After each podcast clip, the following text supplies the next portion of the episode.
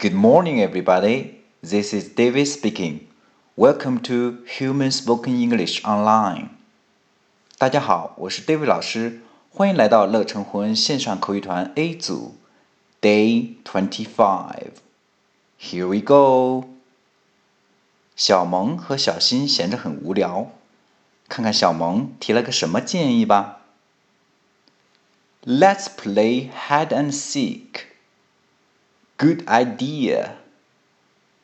OK，小萌说的是，Let's play hide and seek.